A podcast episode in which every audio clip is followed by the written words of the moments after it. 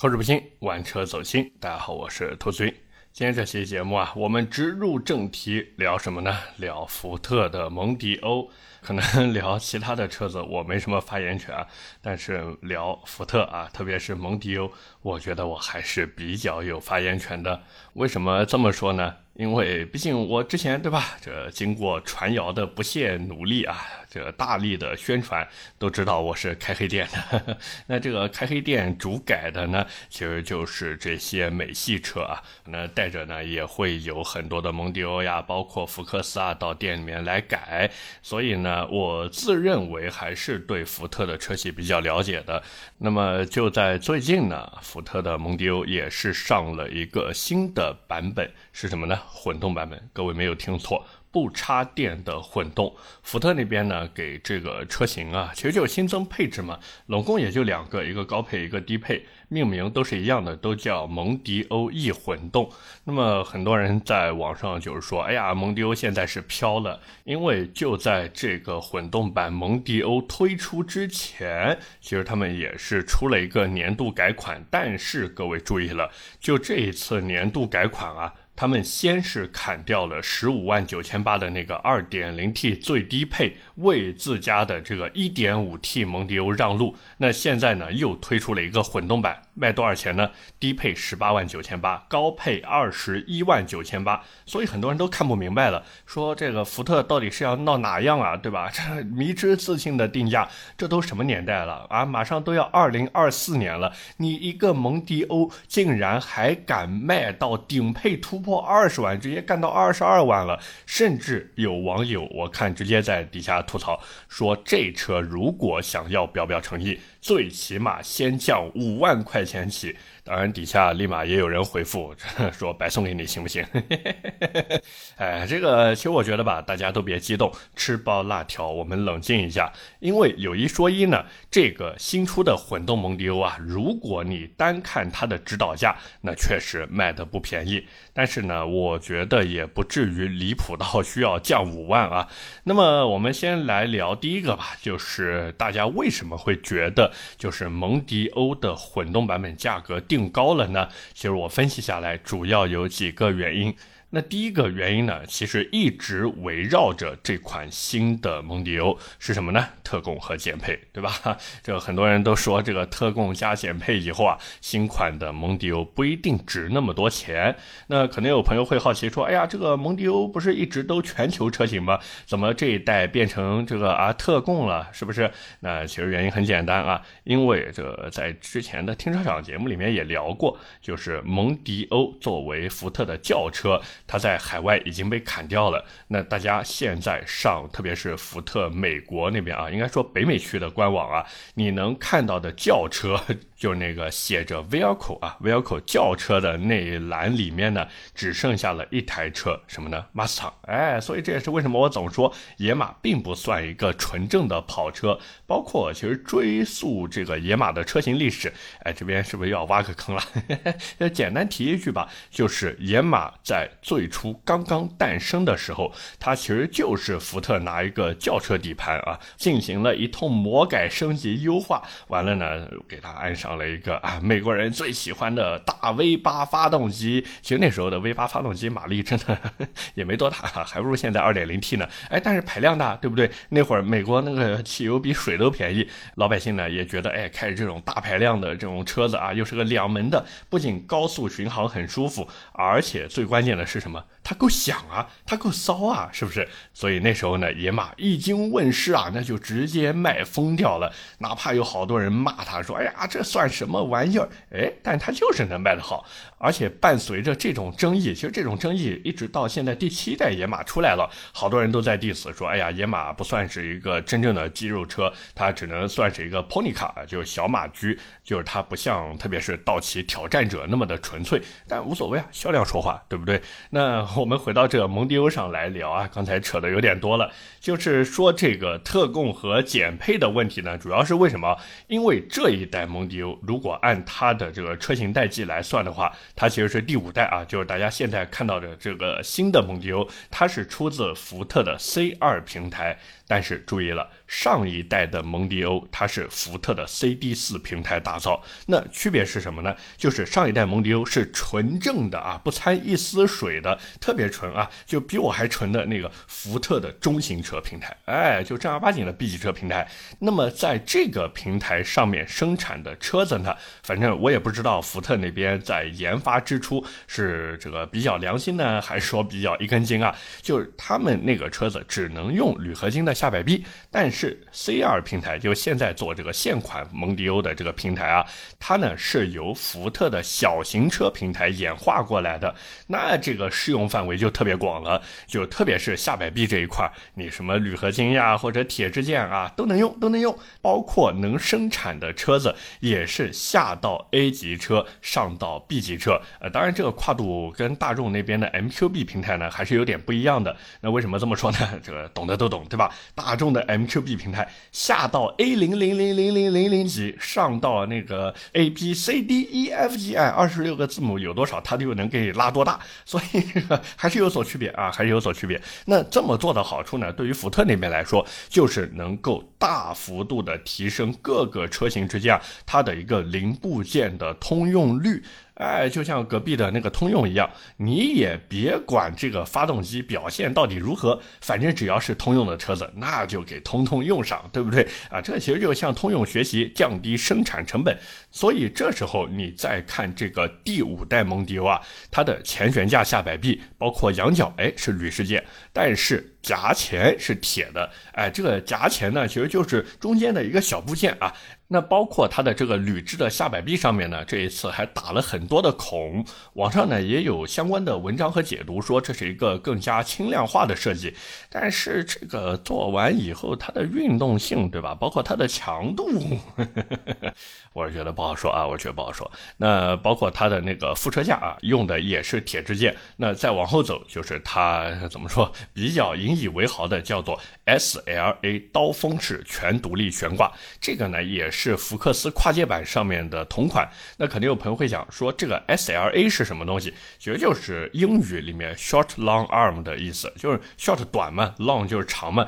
就国内好多人翻译叫长短臂，其实按原文来讲应该叫短长臂。那有的人说它是双叉臂悬挂的一种，但是也有人认为呢，它是一个多连杆悬架。那从我自己的角度去看，我觉得还是有点像多连杆，就不像双叉臂。那这个悬挂，反正不管它是哪一种啊，确实也是获得过很多奖。但是注意，它获奖的前提是什么？是让 A 级车去用啊，对不对？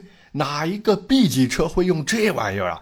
而且，就算这车的后轮它用了黄旋分离的设计，也就是后悬架它那个螺旋弹簧啊和减震器呢不在一起的，就是这边是减震筒，然后在边上是那个弹簧啊。这个其实野马 也是这种设计。嘿嘿嘿这个好处是什么呢？就是能提升后轮的一个动态表现，哎，就让你在过弯的时候啊，觉得操控特别的好啊，更加紧凑，更加犀利。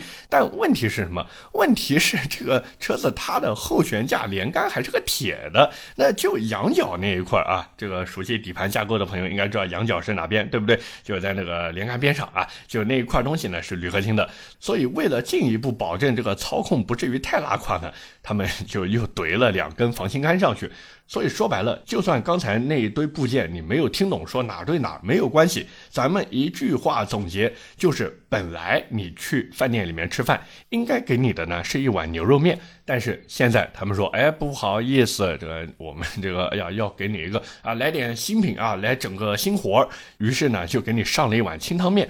但是呢，作为老板的他又害怕你骂他，害怕客户天天 diss 他去，那怎么办呢？一边呢，就先把这个面条的价格降低了；另一边又给你加了一堆科技与狠活上去，顺便啊给你弄了几块啊用豆腐做的，但是可以以假乱真的这个赛牛肉。可是问题是什么？是我想吃的是牛肉面，而且你原来卖的也是特喵的牛肉面，你现在给我再牛逼了体的清汤面，也给不了我吃牛肉的感觉。各位说是不是？那当然，这个只是现在很多人觉得蒙迪欧卖的贵的原因之一。第二个原因呢，我觉得就是现在各家车企，大家其实如果有时间到这个当地的 4S 店去聊一聊、问一问、逛一逛的话，都会发现现在这个车价真的是卷得一塌糊涂。那包括现款的这个蒙迪欧啊，不管是蒙迪欧也好，还是蒙迪欧新出的这个混动版本，已经有两点五万左右的优惠了。可是各位。看看隔壁的通用啊，上到凯迪拉克，下到雪佛兰，那个优惠简直就是不讲武德，甚至可以说他们狠起来连自己都打。对不对？说白了就是大家对美系的认知已经固定了，它就是要碗大料足、优惠大。那现在也已经不是非蒙迪欧不可的时代了。那你如果说把时间往前倒个七八年的话，或者再往前倒一点，八九年、十年啊，反正就差不多那个时代啊。特别是马丁脸出来以后，哎，那会儿大家就觉得说，嗯，福特蒙迪欧豪车啊，美系车这个啊非常的皮实啊，这个动力呢非常的猛，操控呢非常。的犀利，那至于什么油耗高之类的，哎，各位看看十年前的油价多少钱啊，是不是？但现在不是十年前了呀，所以很多人就会觉得说，哎，你现在给我这个两万五左右的优惠啊，我总觉得还是不太给力，要不然我再看看吧。那除了这个以外，第三个原因，这个呢，其实是那些我觉得真正想买蒙迪欧的人可能会比较关注的地方，就是直到今天为止。蒙迪欧的车机芯片还是用的八二零 A 的。哎，想不到吧？Surprise！那现在市面上主流的车机芯片，大家多多少少都看过那个汽车广告嘛，好多都是说，哎，我用的是八幺五五芯片，对不对？那甚至有些车型都直接换上八二九五的芯片了，这相当于什么？相当于别人都已经用上了 iPhone 十五了，你呢用的还是 iPhone 十三，直接差了两个代际。那这个可能平时用的时候，你说什么发发微信啊，刷刷抖音啊，对吧？听听喜马拉雅啊。这些没有任何的问题。可是，假如你开游戏，对吧？这特别是中午吃完饭以后没事对吧？来一个原神启动，那这时候你就能发现，这个 iPhone 十三还是差了那么一点点意思。那聊到这边呢，其实各位还有最后一个原因是什么呢？就是老款蒙迪欧的口碑啊，确实不太行。像之前什么蒙丢丢、蒙臭臭，对吧？这些昵称都是蒙迪欧的黑历史。哪怕说现在这个新款蒙迪欧上市，那你说有一段时间都 可能有点短了，就是已经上市很久了，但是想让客户重新信任这个车型，还是需要一点时间才行，对不对？那除了这几点以外，其实我知道肯定有很多朋友还是会操心，说这个福特之前也没有太看他们出过混动的车子，这唯一可能有一点知名度的就是之前新上的那个锐界。L 混动，但那玩意儿也是一个新车呀，对不对？所以好多人都会想，这个福特的混动到底行不行呢？其实我觉得，如果单从理论上来分析的话，这一点啊是可以放心的。为什么呢？因为这套混动系统。对于福特来说，就不是什么新技术，甚至可以看作是什么呢？是丰田混动的魔改强化版。因为他们两个其实有共通性吧，就是都是通过一套这个行星齿轮组，然后对电机和发动机进行一个耦合的动力分流嘛。说白了，它就是通过技术手段让发动机一直都处于一个高效的工作区间。那这带来的好处呢，其实就两个。第一个省油，第二个呢动力强啊，就这么简单。但是呢，福特毕竟是一个美系车企嘛，所以他们也是做了一些额外的强化升级啊。就 美系车大家都懂吧？不要跟我谈什么空气动力，我只相信大力出奇迹。所以混动版的蒙迪欧，它也是这一次用上了一百九十马力的 1.5T 高功发动机，外加一套131马力、235牛米的电机。那转头再看一看丰田那边的二点五混动车型呢？就比如说很多人熟悉的凯美瑞二点五混动，那个车子别看这排量到了二点五啊，其实发动机的最大马力才一百七十八匹，那电机功率呢也会小一些。只做到了一百二十马力，两百零二牛米，所以两台车开起来感觉完全不一样。包括底盘配置，对不对？蒙迪欧的底盘配置再怎么拉胯，它也比那个凯美瑞那种车子要强很多，是吧？所以开起来呢，就感觉嗯，蒙迪欧还是有劲的。但是凯美瑞再怎么开，你都觉得很佛系。并且除了这个以外呢，其实福特这一次给它的混动车型用的电池也更好，这个我可以拍着胸脯保证啊，确实会更好。但是这个好呢，也只是相对于丰田那边更好啊，因为这一次福特用的电池是比亚迪提供的三元锂电池。各位没有听错啊，就是比亚迪的三元锂电池。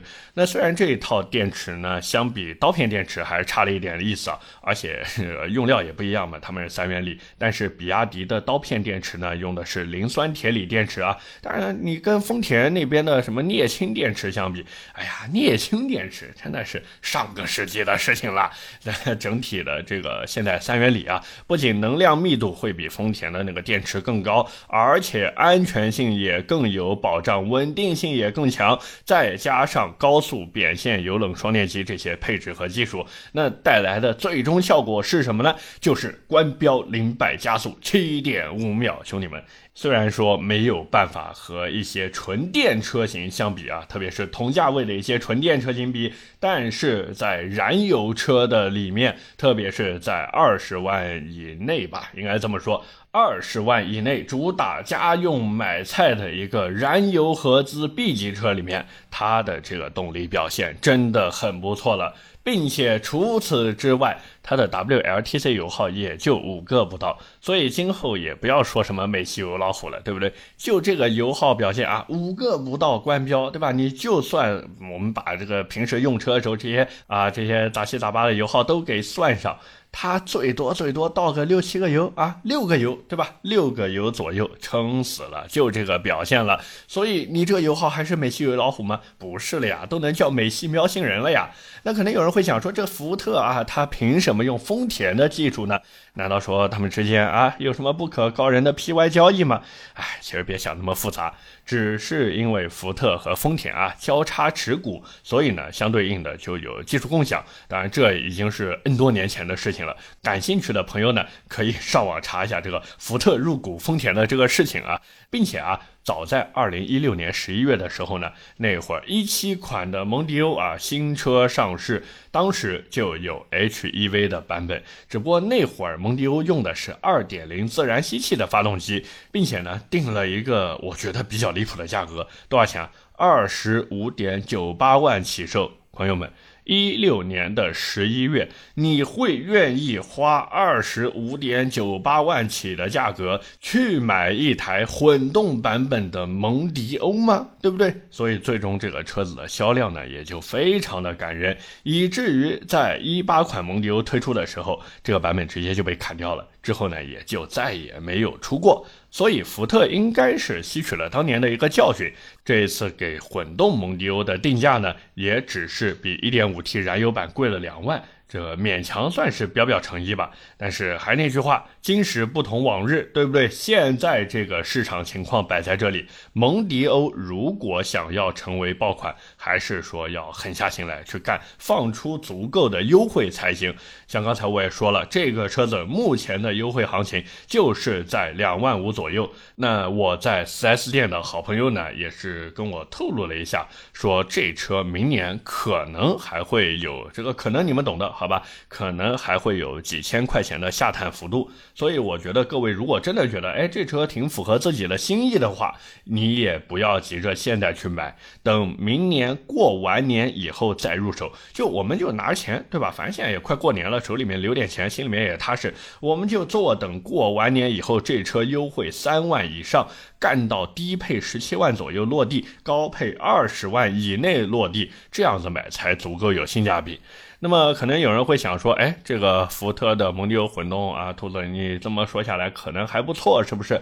哎，其实它也是有竞争对手的。当然，竞争对手呢也不多啊，来来回回无非就是那几台车，像什么十一代的雅阁插混呀、凯美瑞的混动呀、亚洲龙 A.K.A 五大杀手锏混动啊，对吧？反正来来回回就这些车。那肯定有人会说，哎，兔子你怎么不提这个通用那边的产品呢？像什么别克的新君威啊、新君越啊，哎，那些都是燃油车，哪怕加了四十八伏轻混，它也是燃油车。但是福特蒙迪欧正儿八经的燃。油混动车啊，是油混车。那再看德系那边呢，混动不是主力军。法系和韩系那边呢，一方面混动车很少，再一个呢，客户比较认品牌啊，就是他认准了法系，认准了韩系，他基本上也就不会再变。包括真去看蒙迪欧的客户呢。可能也不太会去看法系或者韩系车。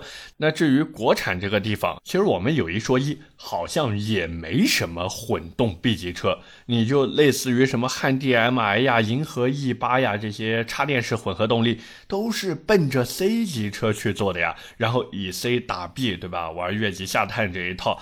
所以聊到这边，其实各位也应该发现了。就是蒙迪欧面向的客户和十年前那完全就是同一批人，真的就是同一批人。十年前认美系的，现在还是认美系，认你福特，认隔壁的通用，对不对？但是十年之前不一定会买美系的那帮人，他到现在也会有了更多的选择，特别是国产的新能源车。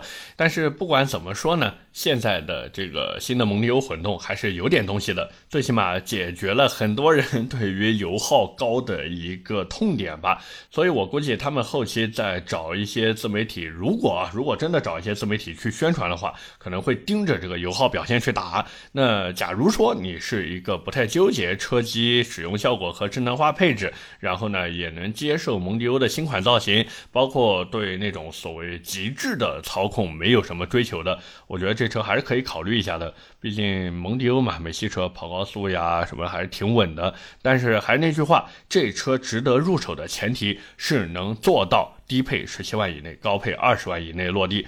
不然真的还不如看一看国产插混。好歹你说他们对吧？配置高，空间大。那好多人说什么？哎呀，国产的这些车子底盘做的不行啊，操控性不好，运动性不强。但是话又说回来了，真买这种车用来家用的，又有几个真正关心、真的在乎呢？是不是？你要是真在乎的人，又有几个会买这种车呢？各位说是不是这个道理？OK，那么今天关于全新的蒙迪欧 E 混动，我们就先聊这么多。下面是我们上期节目的留言互动环节。上期节目啊。是这个年度汽车圈 flag 大盘点，那这个各位听了的应该发现啊，又小掐了那么一口饭。但是呢，我看到有很多朋友都在底下恭喜我说：“哎呀，兔子又恰饭了，兔子又恰饭了。” 感谢大家，感谢大家啊！这个另外呢，就是我在上期节目里面也说了，就是我开了一个知识星球，那有一些朋友呢说搜不到，在这边呢也是再重复一下。大家可以搜索“兔子的”，哎，一定要加那个的“兔子的车友圈”，然后就能找到我的这个知识星球的这个圈子了。那包括我也是会在评论区里面放上我的这个知识星球的链接啊，大家点开评论区就能看到置顶评论就是的，可以保存这个图片，然后扫码加入我的知识星球。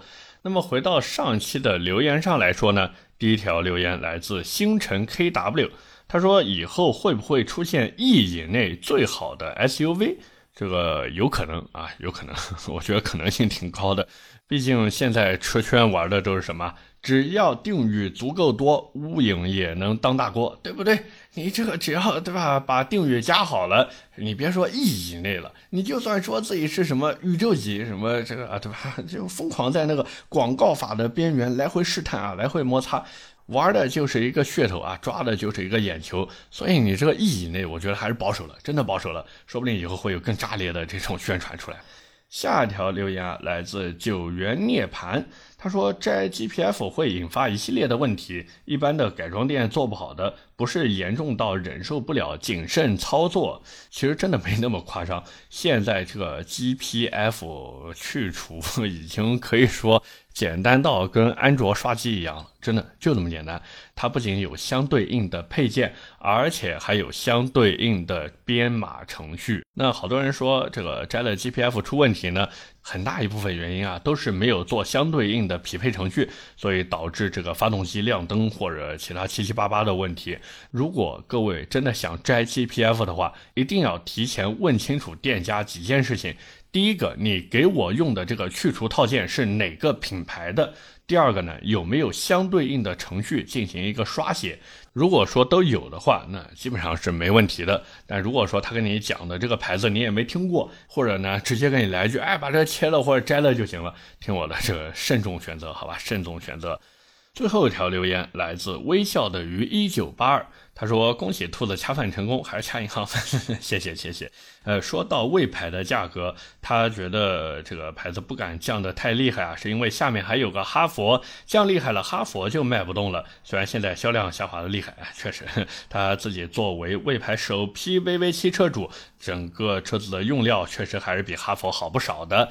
这个我也同意，我也同意，就是魏的用料确实可以，但是整体的定价，包括这个营销。”还有新车型的命名，对吧？反正我认识的所有 VV 系列的车主都对新出的这个咖啡系列丈二摸不着头脑，就是觉得很奇怪。这个本来是 VV 五、VV 六、VV 七，这个等级分明啊，看着非常一目了然的，对吧？VV 五肯定是价格最低的，上去 VV 六卡在中间，完了再高一级的 VV 七，哎，特别的清楚啊，对吧？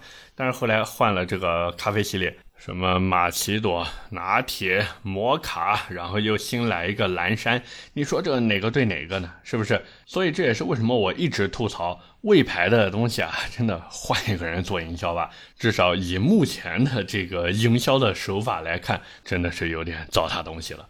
OK，那么以上就是我们今天这期节目的全部内容了，也是感谢各位的收听和陪伴。我的节目会在每周一和每周四更新，点赞、评论、转发是对我支持。那当然，大家也不要忘记投一投月票啊，这对于我来说还是很重要的。那各位如果还有什么想听的车或者想聊的话题，也欢迎在节目下方评论区留言。